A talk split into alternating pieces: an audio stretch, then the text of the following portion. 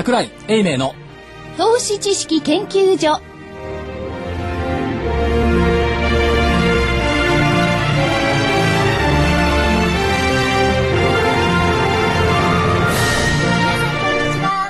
こんにちは。こんにちは。なんかバラバラですね。ね。もう一回いきますか。皆さん、こんにちは。こんにちは。こんにちは。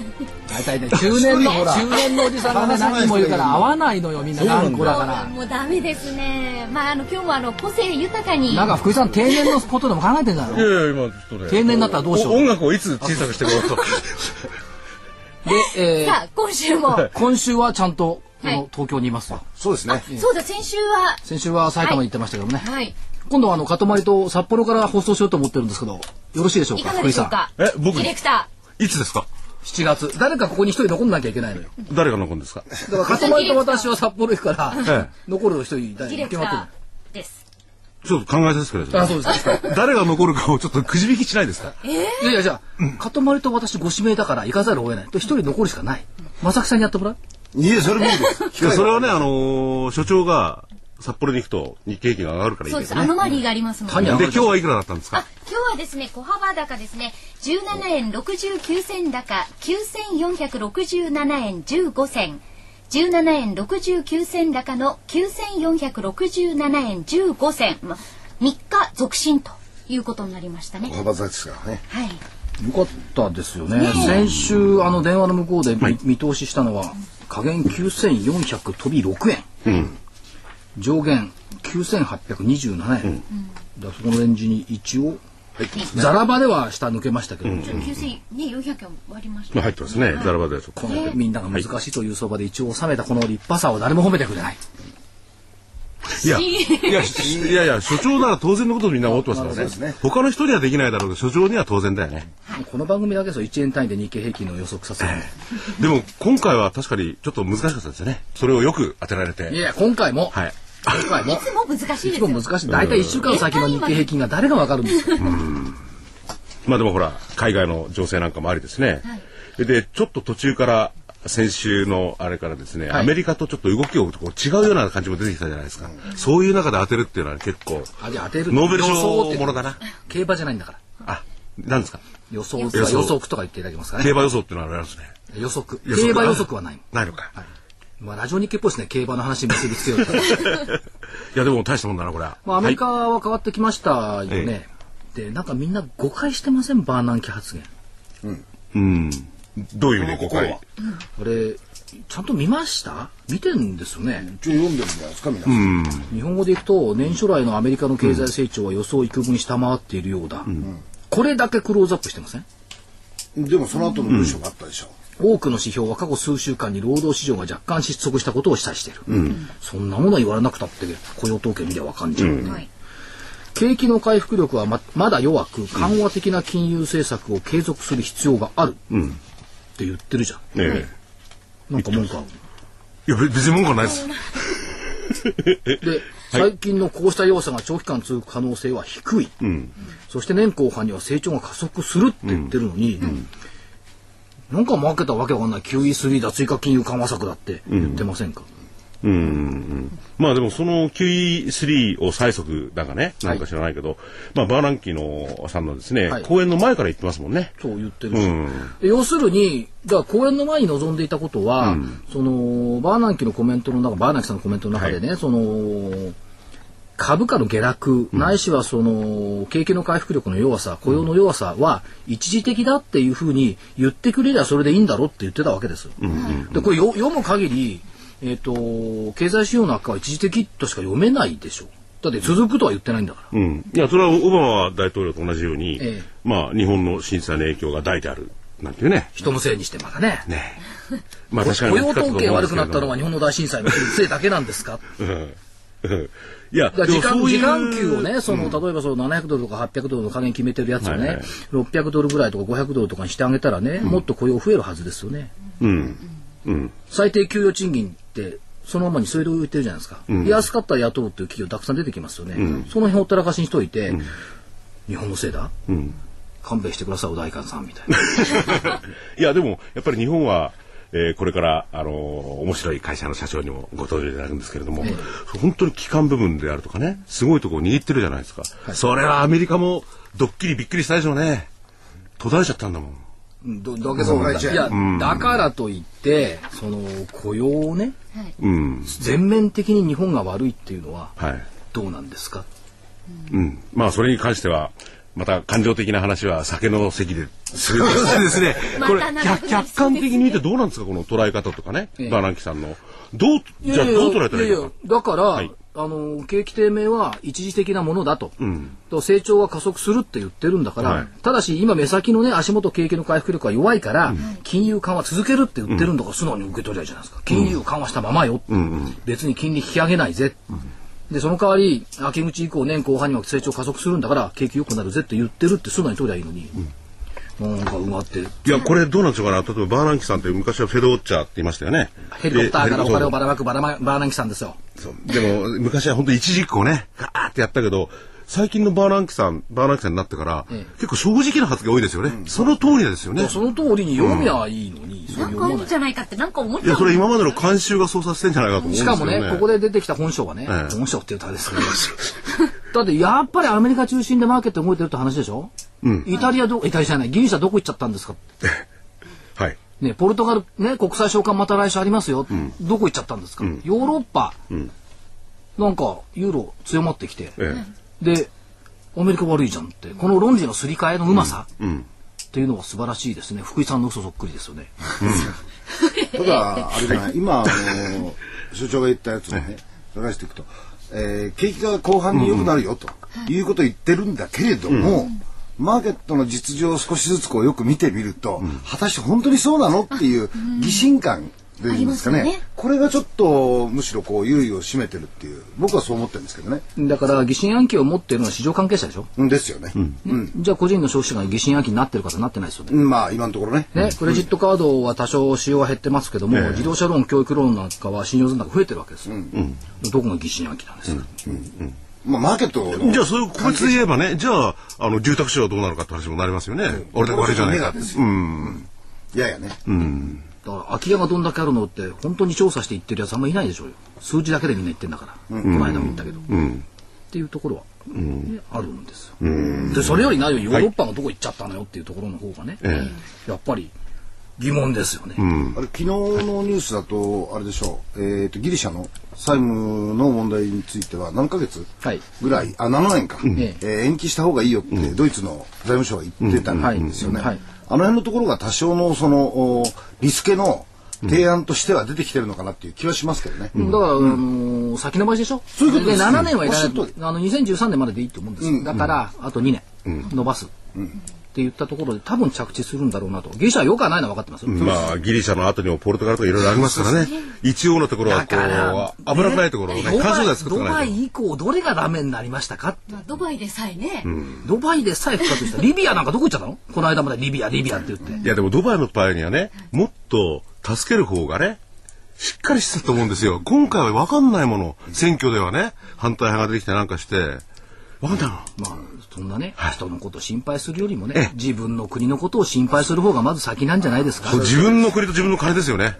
もちろん、だ国はどうなるか分かんないね本当に、からその意味では、あのーうまいうまいっていうかその文句を言わない国民になってしまいましたねこの国民は、もっと文句言いましょうよ。まあそうするとほらあの段階の世代だから。あね、はい。なんか昔を思い出してヘルメットかぶったりゲバボ持ったりするんいやしないしないしないい。や、僕はまだ展開されい。やだ下だからね。大体あの段階の世代がね、あれだけ暴れまくったのに、だってね、はい。都会の道なんかあれ敷石みんなセメントにしたの透石に使ってたからね。そうそうそうあのパワーそうなはんですか？そうだよそう砕いてね透石用の石にしたんだよ、やった人は分かってるいや分かっちゃいんだけど いや、だから段階世代もね、いい年金をおそらく持ってもらってる方もいらっしゃると思うんですよ。あのパワーはね、あの段階の方々のあのパワーは一体どこへ行ったんですかっていうのが下の世代の疑問ですね。もっと段階の世代を使わないかんですねいやいや、それそれ正木さんそのものなんだ六から。進室でさやっぱり石リタイアしちゃったんじゃしょうがないですよやっぱり、現役ですね。まだまだ、ええまあその現役をね、続けていた、ご元気で続けていただかなきゃならないし、若い世代は若い世代で、これもっとね、株にね、こう政府が注力したりとか、なんかしてこう、年金を補えるようなですね、体制を取ってほしいな。やっぱり株式市場しかないですもんね。おっしゃる通りですよね、ね、なんとなくこう先に不安っていうかこう明るい感じがしないじゃないですか、若い方とか、ね、まあそういう明るい感じがしないとカトメリが言う中で、はい。明るい会社の会長社長さんに今日はご登場いただきました。はい、えーご紹介させていただきます。えー証券コード6842ユニパルス株式会社代表取締役社長の吉本隆美さんです。よろしくお願いします。よろしくお願いします。ユニパルスさんっていうと、まあ実は先月、えーとはい会社説明会にですね、えーとかとまりと私と行かせていただきまして、い、ろいろお話を伺ってまいりました。かとまりアナウンサーどうでした？受けた印象は？いや、あのーもう社長がですね、はい。このお人柄というか、こう優しい雰囲気が、ええ。だから、こう作っているものっていうのはこう機械とかそういうものじゃないですか。ええ。なのに技術者でもいらっしゃるのに、はい。なんでこんなにこう柔らかい優しい雰囲気の方なのかなっていうちょっとそのギャップにえー私はちょっとあの意外だったんですよね。惚れちゃった。びっくりしたんです。うん。で惚れちゃった。会長どうします？で、えっ、と、イーバさんは、測るっていうのを中心に事業をおやりになられてるってことですね。そうです。かれこれ、創業以来41 41年。年間。やっぱその間、やっぱりあの、会長独立された以降、いろいろご苦労あったと思うんですが、やっぱり測るということを中心にずっと。そうですね。もう一貫一貫してます。はい。その測るということは、まあ、重さもあれば、えーいろんな測るっていうことがあると思うんですけども、その測るっていうことへのこだわりっていうのは、会長どの辺にあるんですか？うーん、こだわりっていうと難しいんですけど、はいうんたまたま最初は重量だったんですね。はい。電気的に重量を測る。これがなかなかあの40年ぐらい前は非常に難しくて、はい。でそれを電気的にその重量を電気的にうん測ることができてからいろんな装置ができたんですよ、はい素早く測る、いろんな応用ができたでそれである程度食べられるようになって、はい。でそれからあの重量以外のものもいろいろ興味を持ち始めて、はい。まああのうん例えば力力とか、はい。トルクだとか、はい。それから温度だとか、はい。あるいはあの環境お雨量とか風速とか、はい。まあいろんなそれから波波の箱はい。を測るとか液面を測るとかまあそんなようなものをはいやってきたんです。その測るという技術がないと、その今日本のものづくり、いろんなまあ自動車にしてもデジカメにしてもですね、その計測しないと、えーきっちりした製品が作れない。という意味では、その製品を作る過程できっちり計測する、それはその自動車を作る時の圧力であったり、力であったり、あるいはその、えーデジカメのレンズの精度であったり、そういったものを測るという意味で、製品がずっと作られているということですね。そうですね、はい。もう測ることが基本になってますね。はい。で今どうでしょう？御社で一番こう売上が高いないしはその収益が高い分野っていうのはまあいくつかあると思うんですけども例えばやっぱりその自動車の製造分野なんてのは企業でいうと高いところですか？お大きいですね、はい。FA という、まあ、分類してますけども、ええ。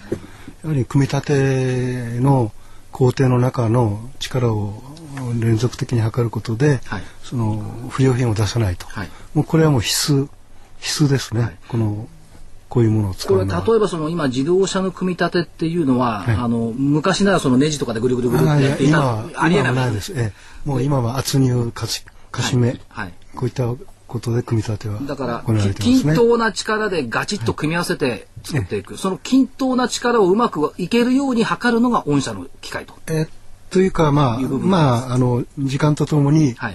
あの正しい力の加わり方ってあるわけですよ。はい。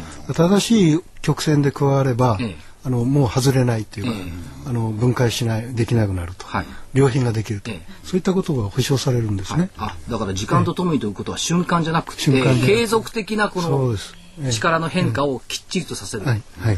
さんには無理ですよこれね。だからむむねちょっと話が難しくて 要するにこうなんか蓋がありますよね。はい蓋蓋をこう閉めるわけですよね。はい両方から。例えばそれバーンと閉めたらぼっかれますよね。そうですそうですそれゆっくりうまい具合に閉めとくとピタッと入る。そういうことですか？すごいなこれは。社長おっしゃってましたけど、うん。かしめでしたっけ、これを一定の時間かけて一定の力でずっとやると、ほどけなくなるんですそうですそうです。これが早くてもどうしてもダメだっていう、そうおっしゃってましたね。そうですすごいいいですすごい。これですね、あの伺っているのかどうかわかんないですけども、例えばその日本自動自動車産業においてそういったえっ、と計測装置って御社の占める割合って結構高いもんなんでしょうね。そうですね。あのうち以外の製品は見たことないないんです。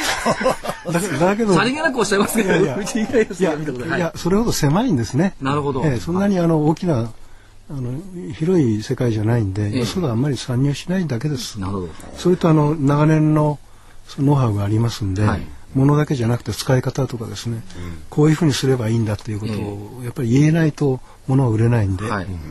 そういうことだと思いますよ。ということは、御社のその製品なかったら日本の自動車止まっちゃうって話ですよね。製造がね。そこまでは だってそのちゃんとボディをこうねくっつけるわけですよね。日本の車は、ええあの 吉本社長とかなかったらバラバラになっちゃった。後から分解しちゃう。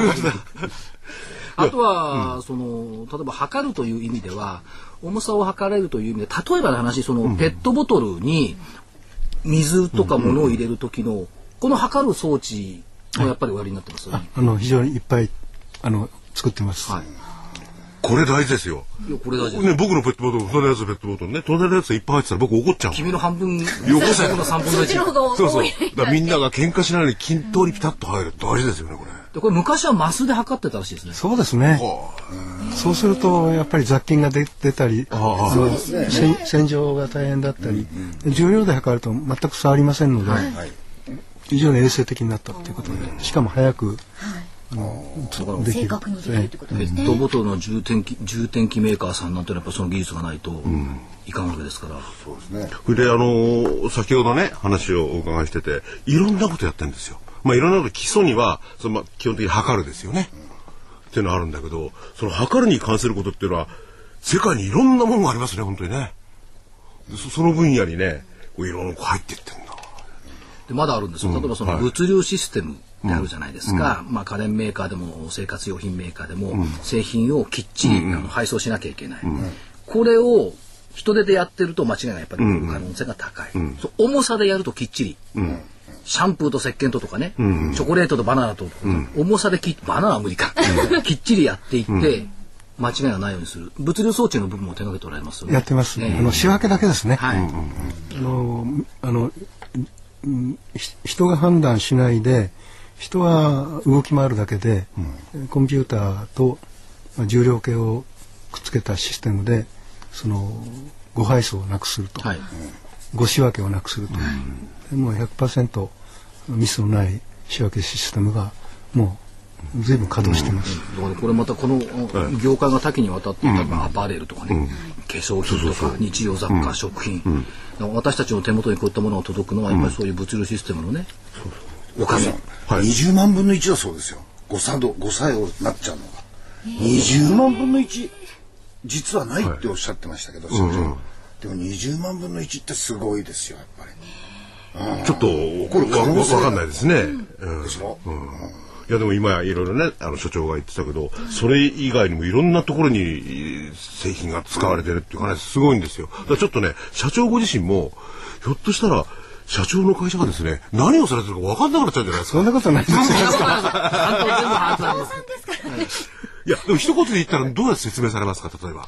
何やってんだえっとまあ長年いろんなものを作,、作りながら技術を蓄え蓄えてきましてねでそういったものでまた新しいものをまあ今ないけどもあったらすごく便利だなというようなものを作っていきたいなと思ってるんですけどね、そのベースはやはりあの電子技術あるいは機械技術あるいは工学技術、まあ、あるいは無線の技術、そういったものををあのいろんなものを使いながらもちろんコンピューターが主体になりますけども、いやだからそのもう一つお伺いしたいのが本当にあのまあ先ほども何回も言ったように狭い分野ですか？そのこう気が付くといろんなところに使われてるわけですよね。そうですねの分野を見つけるっていうのがすごいですよね。あここにもこれは使えるじゃないか。じゃあこれを作ろうって作るわけですよね。そのノウハウっていうのはどっから出てくるんですかね？ノウハウっていうかそのアアイデアっていうか一言で言うと、散々失敗した 挙句ですから、もう40年間失敗ばっかりで、たただそうは言いながら、その40年弱の時間の中で、ずっとお取引したことがある会社さんっていうのが、ええ。ほぼ1万社に近いんですよ。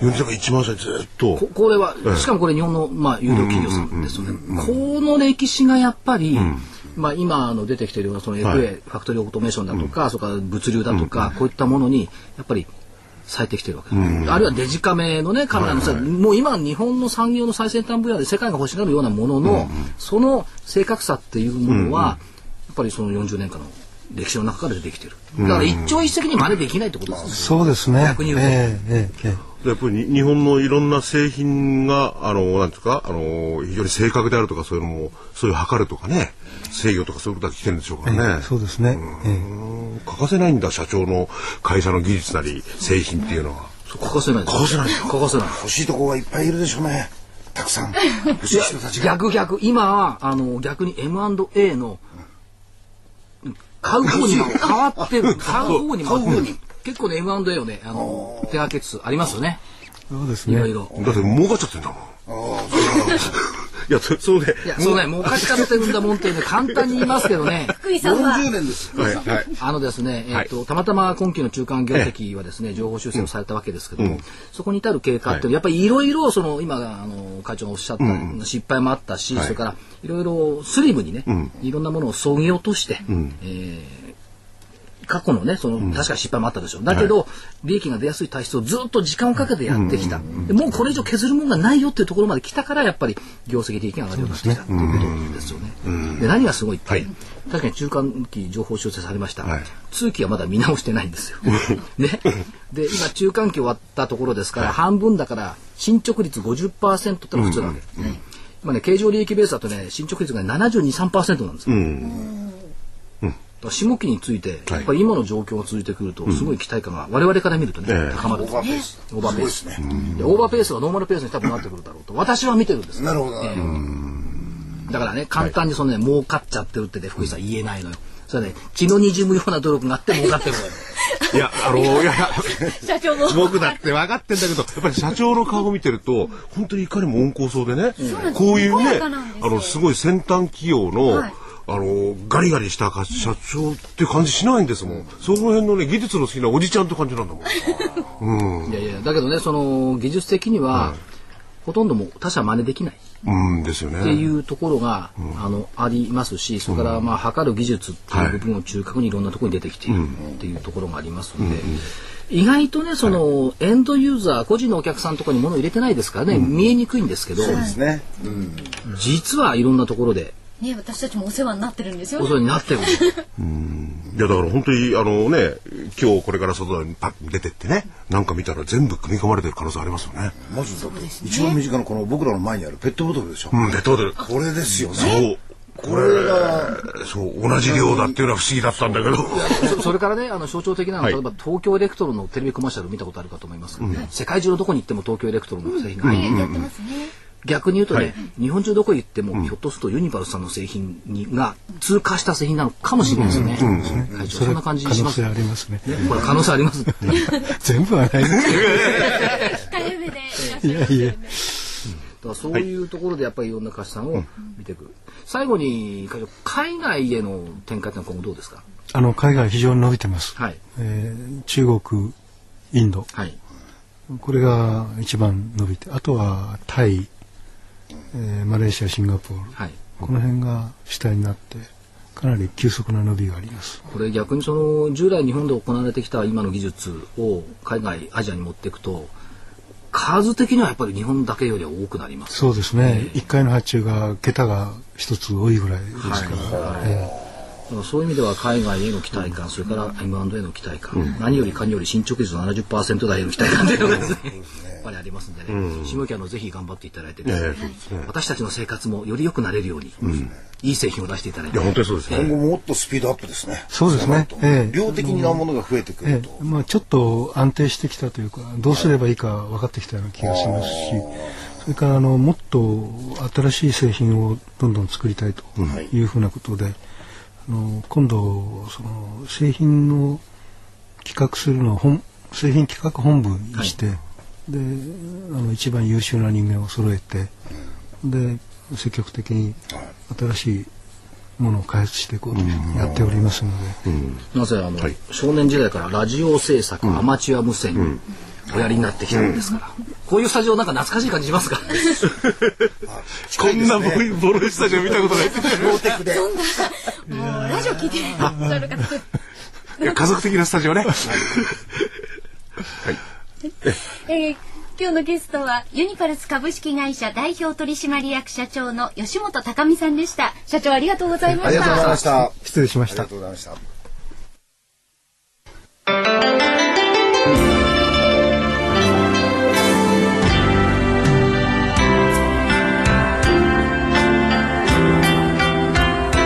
東京大学と東京女子医大の研究成果を生かし先端医薬品開発のナノキャリアが作り出した新しいタイプの美容液エクラフチュール W をラジオ日経がお届けします。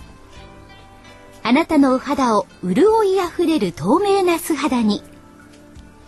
ナノキャリアの美容液エクラフチュール W はこれまでの美容液とはブライトニング成分のお肌へのとどまり方が違います。ビタミン E などのブライトニング成分を隅々まで届け作用を長く保ちます。溶け込む実感透き通るお肌広がる潤いをあなたに。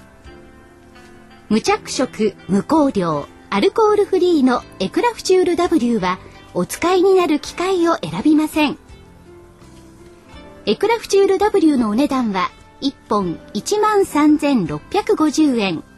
送料代引き手数料は700円です。お求めは電話03 3583-8300 03-3583-8300ラジオ日経事業部まで。なお8日間以内の未開封商品のご返品には応じます。返品費用はお客様のご負担とさせていただきます。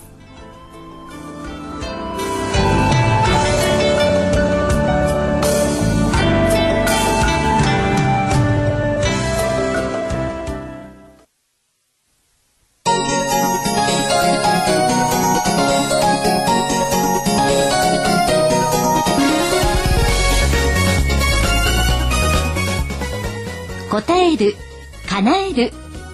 お客様の期待に応えお客様の夢を叶える証券会社。風賀証券がお届けするハロー風賀証券のコーナーです。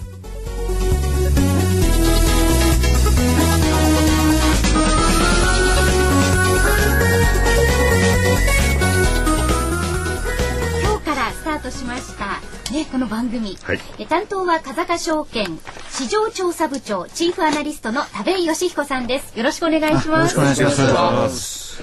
えー、田部井さんにはですねいろいろ日本株、のマクロ的な話なんかをお伺いしていきたいんですけれども、はい、えー、3日続伸とは言いましたけれども、小幅ですよね。そうですね。あの、今日も指数を見てるとですね、なんかもう朝だか夜だかっていう言い方変ですが、始まったか終わったかわからないような状況でですね、うん、ちょっと区切りがなくてですね、うん。ちょっとあのー、だらっとしてるんですけども、でも銘柄個別に見ていきますとですね、やっぱりその、先週もちょっと言いましたけども、決算発表の見通しを出した企業、昨日なんか日立化成さんがちょっと動いていたりとか、ありまして、やっぱりある程度ですね、この決算発表、今まで出さなかったところが出してきたことによってですね、まあ当日動いたりとか、あと新洋山の動向なんか見てもですね、まあ最近外国人、あ海外投資家の方が、あの売り越しになってしまったなんてお話も非常にあったんですけども、あの個人の方のですね介護士が今基調こう3週ぐらい連続してこう拡大してきてるあまあ増加してきてるような状況にありますのでそうしますとですね指数を見てるとなんかこう眠くなるような相場なんですけれども あの銘柄個別でいくとですね結構活発に動いてるものがあってですね、あのもしかするといい投資機会が来てるもうすでに来てるのかなという感じはしてますですね。じゃあやっぱ個別の木を見るようなんですね。そうですね。そんな感じの相場で。所長この間木って書いてありましたね。そう別いいじゃないべべ別の木、あ別の木ね。とアトモスフェア雰囲気の木、はい。でも、あの、あえて言わせていただければ、よくねこういう相場の時に、あの無理見術で木を見るなんて言うじゃないですか。みんな言い ますよね。ありますよね。格言でよくそう今までのそれと、今回のそれはなんか違うとこあるんですけど、本当に木を見ていいのかどうなのか。あーそうですね。でも、森に、なんですかね、森によって生えてる木が違うんじゃないかなと思いましてですね。え はい、じゃあその、それは。え いやいや、あの、やっぱりこのね、針葉樹なのか、広葉樹なのかっていうことで、まあこれからの季節を考えると、やっぱり広葉樹の、ね、若葉がどんどん広がってくるようなところですね。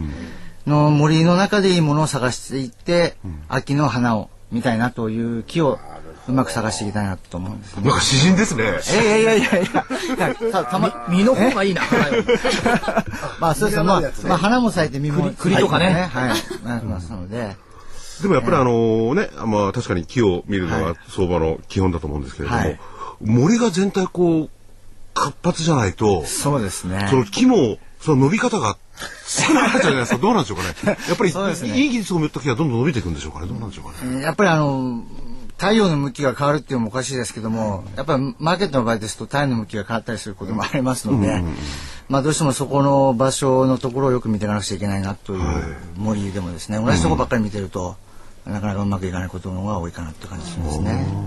えで、あのー、食べアナ、アナリスト。どんなところが注目なんですか？業種で。そうですね、今ですともう、まあ今日のね、あの新聞とかにも出てますけども、バッテリーのお話とかですね、やっぱり来ておりましてですね、まあ風力発電がその前にもあったりとか、水力、あの、か太陽光発電とか来てましたので、どうしてもそういったその代替エネルギーでこういろいろ、あの、話が話されておるんですけども、多部さんね、ええいっぺんね和歌山行って、ええお宅の支店たくさんあるからああ、はい、ありますね。途中にほら風力発電があるでしょ、ええごぼうのところ、ええ全部止まってんのよそう、そうなんですよ。そうでしょ？そうなんですよ。そう、それを言いたかったです。私も、桜井さんもさっき言っちゃうから、もう、とか言って。いや、あ、そうなんですよ。この間私もねちょっと高速道路走って、あの、川崎のところに JFE の、ええあの、大きなですね、あの、風力も止まってるんですよね。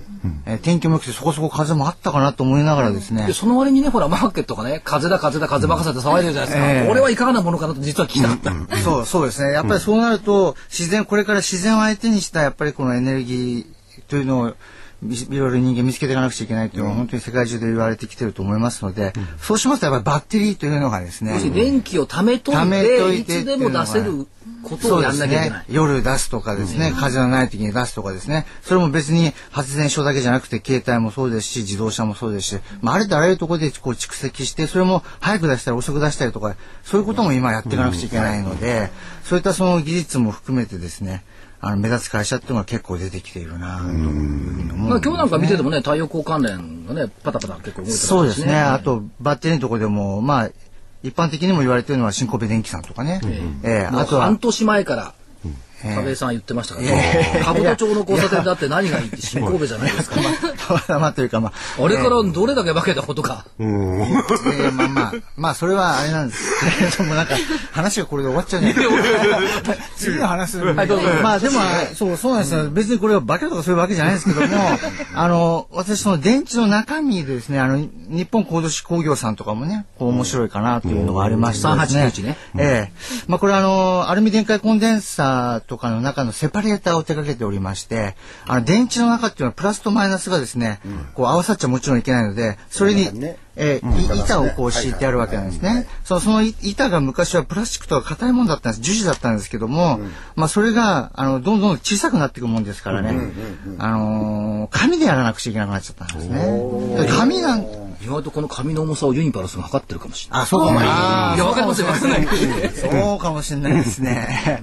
まあそれで紙ですと今度リチウムイオン電池だと燃えてしまうので、そこはなかなかクリアできなかったんですけども日本高度紙工業さんクリアしてですね、えーそれであのこれからリチウムイオン電池のですねあの中の素材としてこう扱われてくると、もちろんこれは小さいものだけじゃなくて大きな電池にもいろいろこれから始まってくるということで今日なんかも相場見ていてもね、しっかりとした株価推移こうなってきている、まあ、新神戸さんも今日しっかりしておりますし、ええまああの結構ですね。6921だったかな？6924だったかな？違ったかな？新神戸電機ろ6934ですね。6934ですね。はい。631はい。ええ。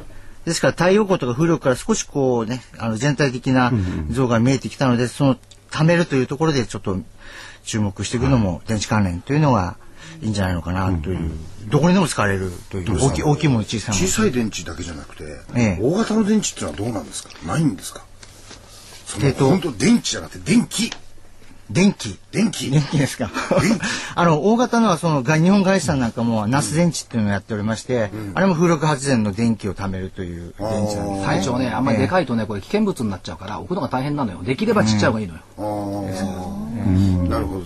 あのいやよ容量の大きなその広域の部分をカバーしようとするとどうしてもそれ持ってきちゃうと自宅に置くのに危険物処理責任者とか必要になってきちゃうのよ。はいはいはいですからこれ今後は多分リチウムイオン電池の小さなものが出て自宅にこう置いとくというですね、はい本当にあの昔だとね牛乳牛乳箱じゃないですけども、あれがポンと置いてあるぐらいの大きさのもので、まあ曇りの日とか雨の日はま賄ってしまうぐらいですね、ええ。そんなようなものも出てくるんじゃないかなということですね、それで非常用にはそこから電源を取ってですね、えーいろいろやるという形も出てくるんじゃないかなと思うんですよね。で夜中に充電しておけばいいわけですか？あの、あの、まあ、昼間とかですね。あまあ、夜中は東京で、あね、まあ、電力会社さんからお金、あの、か買い取ったりしてもい。いと思う、貯めてもいいと思いますし、あとは風の強い日とか、もしくは太陽光をどんどん手つけてる時日照りの日とかね。日照りの日ね。日照りの時に商売になるという。そうですね。あのー大型のマンションとかそういうところの屋上をあのーこういう太陽電池等に、あのー作り変えるとえいうふうなビジネスも出てきてるようですよ。そうですね。あの、いろんな方向から、やっぱり電気っていうのを集めてくればいいと思いますので、はい。ですからやっぱりその、最後にはここに貯めるんだよっていう話になりますので、やっぱりメーカーっていうのはある程度限られてくるんじゃないかなというふうに思います、メーカーはね、限られます。メーカーは限られるけど、今、正木さんが言ったように、ブローカーがたくさん増えてきます。あ、そうですね。でもう一番儲かるのはこっちなんだ、ブローカーなんだ。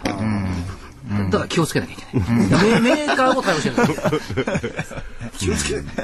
で、まあ、まあ、太陽光にしてもらうんでしょため、どう貯めるかが、最大に今課題だったそうですね。それ日本素材開発が結構長けてる会社、たくさんございますので、はい。ちょっと先ほどのその計測する会社とかですね、あの制御技術なんかも長けてる会社たくさんありますので、はい。まあそれを取り巻いてですね、一つのこうなんていうんですかね、あの世界ができてくるんじゃないかなと思ってるんですよね。なるほどね。一つできればそれが自動車にそのまんま使われる。電とかですね、あのいろんなものに使われてき始めてくると思うんですよね。勉強したら今日はなんかずっと技術の勉強をしているようですね。はい。だいぶ顔つき変わってきましたよ。なんか頭よく良さそうに。大体全員文化系なのになんでこの技術的な話をしてるんでしょうね。うん。やっぱり技術を抜きにしては、日本の川は語れないな。なるほど。僕はそう思う。なんか途中であれになりましたけど。ええそれでね、あの、はい。桜井さんからお知らせじゃないんですけれども。いや、風賀証券さんが、はいねホームページにね、はい。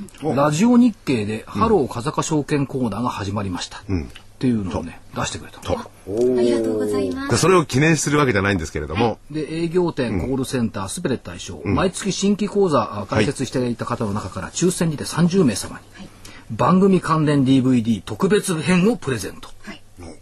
毎月1日から最終日までの新規口座開設者から抽選。期間2011年6月から2011年12月まで。ということで毎月30名にプレゼント、ね、特別 DVD、うん、だそうです、ね。はい、あのー、ね櫻井社長の DVD ですよね、はい、それはあれでどうでしたっけ？お申し込みとか、はい、まあ申し込み口座開設のねまずね申し込みです、はい、新規に口座を開設していただいた方の中から、うん、毎月抽選で30名様にこの番組関連の、ね、特別編の DVD をプレゼントさせていただきます、うん、詳しくは各営業店またはコールセンターにお問い合わせをいただきたいと思います。えフリーダイヤル0120二零の九六八零零一二零二零の九六八零。こちらは携帯、そして PHS からもご利用いただけます。受付時間は平日、月曜日から金曜日の午前八時から午後五時までです。これあれですか、その講座を開設したら、えー、食べ、はい、アナリストのですね、はい、いろんな レポートとかそういうのもいただけるんですかね？えー、はい、あのー、インターネット経由で、はい、あの取れますし、はい、もしくはあとは、まあ、あの担当のですね、セールスの方に、えー送ってもらうとか、まあ、まあ、パソコンで取れますけれども。はい。はい。ちなみにあの風賀証券では今週の土曜日、えー2時から吉祥寺センターで、えー、とセミナー定例セミナーを復活します。ちょっとだあの震災の後ね吉祥寺あそうですね。はい。ねあの止まってたんですけども、今月からまた始まります、風賀証券市場調査部長チーフアナリストの田部井義彦さんでした。ありがとうございました。どうもありがとうございました。あ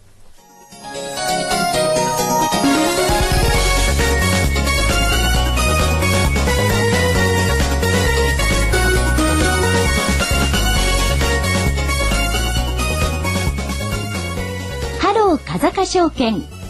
このコーナーは風賀証券の協力でお送りしました。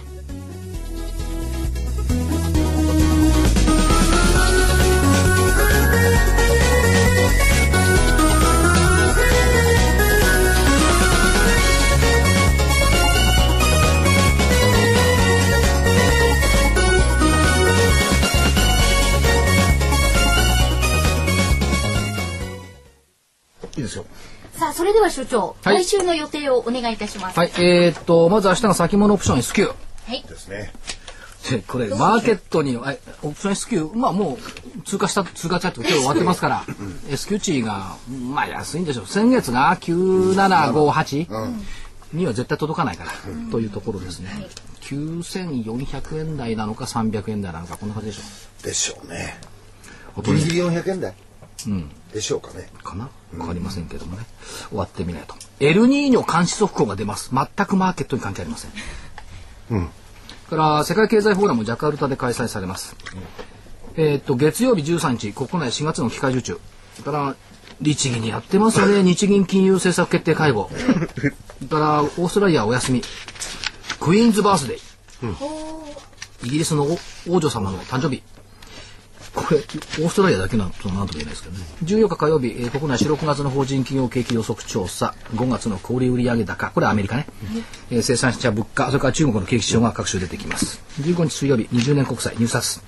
アメリカ5月の消費者物価指数、ニューヨーク連銀製造業景気指数、もろもろ出てきます。で、ポルトガルの国債償還になります。えー16日木曜日、えー5月の首都圏マンション販売。悪くはないんですけどね、あのー4月に比べると販売個数は多分増えてると思うんで。と思いますよね安くなってるから。そうだね。ただね、高い貝を買う人が減ってきたのね。そうなんですああ、上の階をね。そうだ後ね。えーっと、それから、アメリカ、えー5月の住宅着工、どうせ悪いんでしょ。フィラデルフィア連銀指数、それから半導体の BB レシオと、こっちの方が問題でしょうね。スペイン国債の入札。から、16日はね、南アフリカ市場が休場。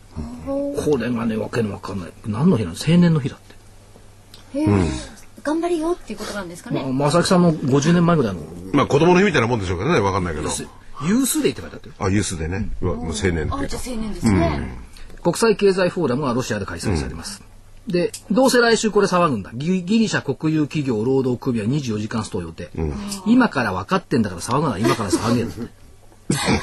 いや、あちらにも労働組合の予定がありますんで。東京のマーあ、ケット。東京のマーケットね。もうね、ギリシャの人は直前になったら騒ぐんだ。今から分かってんだから言っときゃいいじゃん。いや、だからストストがどうなるかってあるじゃないですか。この間銀行をね。いやいや、もっと大規模になるっつ壊ってねで、正木さんの大好きなゴルフの全米オープン。はい。ああ、りょうちゃん行きますね。りょうちゃん、向こう行ったら車運転できるのかな？ああできるんじゃないですか。アメリカの免許だから。そうそうそう。マーケット。もう持ってるんですか？いや、向こうのは持ってる。あ向こうのは。でで国際免許が書き換えが。向こうにいる期間が短かったんですね、ちょっとね、えー、と17日金曜日5月の半導アメリカあごめん国内。5月の半導体 BB でしょうで向こうウィッチングですねまたね。決済ですね確かね。トヨタの株主総会、はい。それから週末。やっとなくなりますよ高速道路の上限1000円、ここまでですね。いやー邪魔だったああ。いやいや引きこもごもなんですよねなんでなくなるんだって言うんですけど、毎週近場行く人間にとってはねこれ非常に地獄あ高速道路じゃなくなっちゃうっていうことですねまあね。だって冬の東名が渋滞するんでありえないのに冬渋滞してそれも25キロから30キロよ。ですね。これでようやく、えっと活動がちゃんとできるようになるんですよ。えーっとね見通しですよね。これ難しいんだ。上が9825円。これはいいんですよ。これ200日線。下をね、はい一緒にしちゃおうかな。9400飛び6円。うん。割れない。うん。なれない。割れない。よし。男の子割れない。ちなみに、はいはい。6月1日の終値は9719円でした、これね今月陽線になるっていうのは結構大変よ、だって9719円上回ってないと陽性になれないんですそうですね。で順番でいくと先月が陰線だったから今月陽線の順番なんですよ、昨年の12月以降、白黒白黒とか,、だから9719円を超えるかどうかって言ったところが一つのポイント、でご参考まで25日線9616円、75日線9800飛び5円200日線9825円、75と200がね逆転しそうなんですよ、だね。はい。騰落レシオは79ポイント台。だからそこそこ、これ昨日ですよ。だからそこそこ来てるんですよ。という感じはしておりますです。まあそうは言っても過去10年間、6月と12月は日経平均がニューヨークダウをアウトパフォームする確率が90%。だから、ニューヨークがな難聴だ難聴だなんて言って嘆いてないで、え6月は日経平均の方が強いんだぜって言ってみたらいかがでしょうか？まあ、あっちが落ちたのをこっちが強いというのか。よくわかんないですよね。いや、だからニューヨークもね、まあ確かに6日続落ダウで SP500 もしていや、ますけどだからね、あの、先ほど食べにね、アナリストが言ったように、清見がいいんですもんね。そうそうもう、ニューヨークの関係ねえよって、俺儲かってりゃいいんだもんねって感じでね。ニューヨーク逆になってるんですよ。その木あそうですか。木はね、木は言いたい、本当にね気がつく気配、気配。りマーケット、これがね必要。みんなね気配りない。これどういう、どういう意味ですか？すみません。社長。全体。だから森見る、あ森。森っていうかね個別の森ね、葉っぱの集合を見ないとマーケットやっぱり気配りしなきゃいけない、あそれから気がつく、目の前にたくさんいろんな情報飛び交ってるのに、その情報を止めないから。あちょっと待って。止めないから。通り過ぎるだけ。でも気がそうめんみたいなんですね。そうそう。あ。おー。あのはいはい。京都のね、木ぶれの流しそうめんみたいにね、気がつく、はいはい。気がつく。それから気配を定める見定める、これでしょうね。いいこと言いますね、やっぱり社長だけのことって。だから食べちゃんはトゥリーでしょ、僕はあの気がつく木。木。と木だ。木と木だ。そう。あともう一つぐらいなんかないですか？これね木と木が合わさるとね林になっちゃうのよ。おー。もう一つくれば森だ。森だ。そうまあ森森になるとね4つ木が重なるとなんかあるのかなわかんないけど。意外とあのこんな字あるのかなと思うとありますよねあるんですよね。だからもしかしたら四つあるんじゃないですか。いやでも今日はいい話を社長から聞けたな。でじゃあ、じゃあどうすればいいのかって感じになりますけどね。あのねね。バロンズバロンズバロンズ、はいはいえっとね日本に投資機会っていうコラムがあって、で日本株は投資に値するはい。言ってるのはね、みずほのロンドンのストラテジスト。で、日本株は投資に値する。ただ、投資と売却のタイミング、および投資対象がを心得ている限りにおいて、ただ日本ではこれ今いいんじゃないの？って理由はね、巻き戻し。バロンズさんっていうのは Buy Japan のやったけど日本好きですね。好き好き。やっぱり相当なんか違う視点で見てるあ、違う違う違う、んですよね。理由はあるんですよ。バロンズの中で日本に強気のコメントを私は引用してるだけで バロンズ全部そうじゃない。す。それに気がつかなくっちゃいけないわけ。ダメでしたね私たちはね。あでもね、あの弱気のコメント減ってますよ、確かに。そうは言いながらあ。割合的にそうなんです。だそういうところを総合的に見てね判断しなきゃダメですよね。僕みたいに何かあった人が おなんか人がお金がなくなればいいなんて喜んでるとダメだな。だから人のことを喜んでは木もあれですね、多分今日のあの田部さんの話を聞いて、あのユニパルスの社長、ええはい。あの木も良さそうな木に見えますね。やっぱね、運、運が良さそうな感じに見えますよね。表情もいうような形。本当なんか幸せな気分になれるような感じですよねこちらも。うん福井さんと違ってあの立派なひげ、しかも品のいい、いはい。や綺麗なひげでしたね。誰か僕の言ってた？ああとね、一つお知らせ。いえーっと、6月の18日、えー八重洲で、えーセミナーやります。どうなる今年の夏相場。えー主催は株式会社ザイナス。えー電話番号3275-0808にお問い合わせください。無料です。1 6月18日1時半から。最後はい。一言その未練未熟な未練と重なって菅さん未練たっぷりでも未熟な未練と重なって読み人知らず以上でございます、深いな。うん、水に落ちた稲は叩くのやめましょう。そうですね、うんもう溺れるだけだし。はいはい、さよなら。